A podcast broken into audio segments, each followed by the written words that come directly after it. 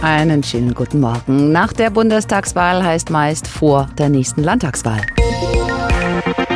Und dieser Reigen wird am Sonntag eröffnet von Schleswig-Holstein, bevor dann kommende Woche Nordrhein-Westfalen folgt. Die Ausgangslage unterscheidet sich da deutlich. Beide Bundesländer werden zwar von einem CDU-Politiker regiert.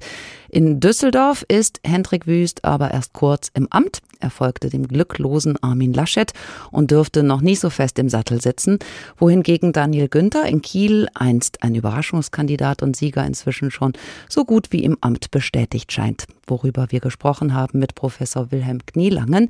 Er ist Politikwissenschaftler an der Uni Kiel und ich habe ihn gefragt, als Daniel Günther 2017 Ministerpräsident wurde, da fragten viele Daniel wer. Inzwischen kennt ihn jeder im hohen Norden, aber auch deutschlandweit hat sich Günther einen Namen gemacht. Wie hat er das geschafft? Er hat ein ziemlich ungewöhnliches Regierungsbündnis auf die Beine gestellt. Das gab es schon mal im Saarland, eine Jamaika-Koalition mit Grünen und FDP. Und im Saarland ist das gescheitert nach ganz kurzer Zeit. Und hier im Norden hat es eigentlich gut funktioniert. Das ist etwas, äh, was ihm eine ganz eigene Position gegeben hat, weil er damit auch ein Muster vorgeben konnte, was ja seitdem auch in der bundespolitischen Debatte äh, immer wieder, sagen wir mal, Fantasie hervorruft, nämlich ein lagerübergreifendes Bündnis. Ich glaube, das ist der eine Punkt. Äh, der andere Punkt ist, dass die Corona-Pandemie hier in Schleswig-Holstein ihm die Möglichkeit gegeben hat, sich ein bisschen als Krisenmanager zu inszenieren. Tatsächlich sah es ja auch sehr, sehr lange Zeit hier im Norden besser aus als in manchen anderen Bundesländern. Die Impfquote ist bis heute höher als woanders. Und das ist, glaube ich, ihm auch zugerechnet worden.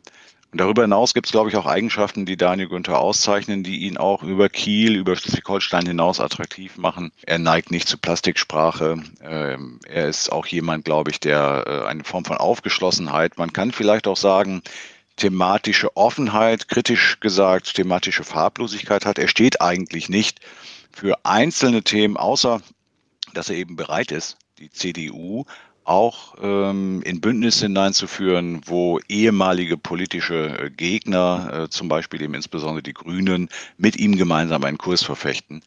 Ja, und ich denke, das ist die Linie, die Günther auch über Schleswig-Holstein hinaus attraktiv macht. Wenn wir jetzt den letzten Punkt nochmal aufgreifen, da gibt es Kritiker, die bemängeln, dass er keine eigenen Themen setze, dass mhm. er zwar gut moderiere, aber wenig Ideen habe. Könnte man das aber vielleicht nicht nur als Schwäche auslegen, sondern gerade dieses Moderierende eben auch als Stärke? Ich würde sagen, sowohl als auch. Denn natürlich ist das eine Stärke, dafür zu sorgen, dass äh, drei ziemlich unterschiedliche Parteien äh, hier über fünf Jahre miteinander regieren. Da haben die auch eine Menge investiert an Vertrauensbildung. Es ist kaum etwas an Konflikten an die Öffentlichkeit geraten, sondern das wurde alles intern abgeräumt. Und das würde ich sagen, ist eine Managementaufgabe, äh, die man auch erstmal würdigen muss. Auf der anderen Seite ist es natürlich schon so, wenn die Konflikte in einer Koalition nicht deutlich werden, dann ist es für die Wählerinnen und Wähler natürlich auch viel, viel schwerer einzuordnen, welchen Anteil haben einzelne Teile der Regierung und äh, welche politischen Inhalte vertritt auch der Ministerpräsident? Und ähm, jetzt am Sonntag sind, glaube ich, die Wählerinnen und Wähler mit der Frage konfrontiert, wo müssen wir denn unser Kreuz machen, wenn wir Jamaika wollen? Weil das steht ja bekanntlich nicht auf dem Wahlzettel. Hm. Äh, und deswegen äh, scheint die Tendenz, wenn die Umfragen stimmen, äh, wieder dahin zu gehen, dass man dann eben den Kopf dieser Regierung wählt. Es führt tatsächlich auch ein bisschen äh, zu einer Form von Depolitisierung hier im Land. Das muss man schon auch sagen. Also ähm, wenn man die Lager übergreift, dann bleiben die Kanten ziemlich rund.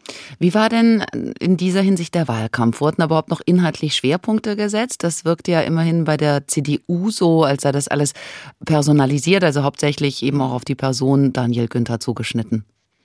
Ja, ich glaube, das hat sich äh, ziemlich früh abgezeichnet, dass wir eigentlich zwei äh, Strategien haben, die äh, nebeneinander äh, nicht gut funktionieren. Also auf der einen Seite die CDU tatsächlich ein sehr, sehr deutlicher Personenwahlkampf. Auf jedem Plakat steht Daniel Günther im Mittelpunkt und eigentlich sonst auch nur wenig. Und ähm, es gibt keine zentralen Wahlkampfforderungen der CDU, würde ich sagen. Es gibt viele, viele, viele, viele kleine, aber sozusagen wenig äh, inhaltliche Schwerpunktsetzung. Und auf der anderen Seite die, die SPD, die Grünen und mit Abstrichen auch die FDP, die eher versucht haben, einen Themenwahlkampf zu machen. Und damit sind sie allerdings nicht wirklich durchgedrungen. Das muss man auch sagen. Also eigentlich leiden ja alle Parteien außer der CDU, wenn man die Umfragen sich anschaut. Die SPD ist nicht stark, die Grünen nicht so stark, jedenfalls wie man zwischendurch mal denken konnte. Und das hat aus meiner Sicht auch damit zu tun, dass in diesem Wahlkampf da würde ich tatsächlich auch nochmal die äh, Ukraine-Krise, den Krieg mit einbeziehen. Stärker dann nochmal der Fokus darauf lag, wem äh, vertrauen wir generell äh, die ja dann auch absehbar nicht besonders rosige Zukunft der nächsten Jahre zu.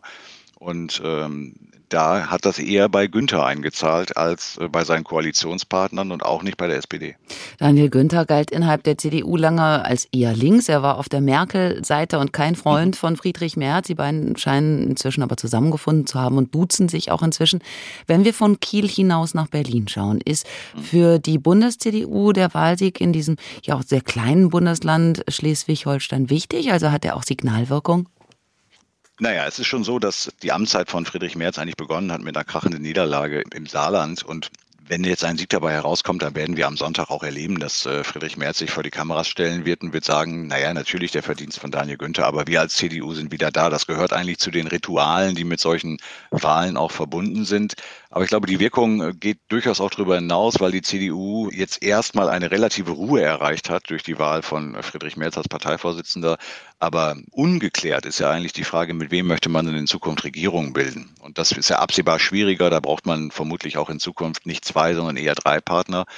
Und ich denke, dass da Daniel Günther äh, auch in Zukunft ein Wort mitspielen will. Also dieses Wort vom Linken, das ist ja sozusagen nur innerhalb der CDU richtig, sondern was mir eigentlich aufgefallen ist in den letzten Jahren, Daniel Günther hat eigentlich auch in der Bundespolitik immer Positionen vertreten, in der Flüchtlingspolitik und auch in anderen Fragen, die eigentlich Jamaika-Positionen waren. Also die auch hier vermittelbar waren, die hier keinen Streit verursacht haben äh, mit seinen Koalitionspartnern.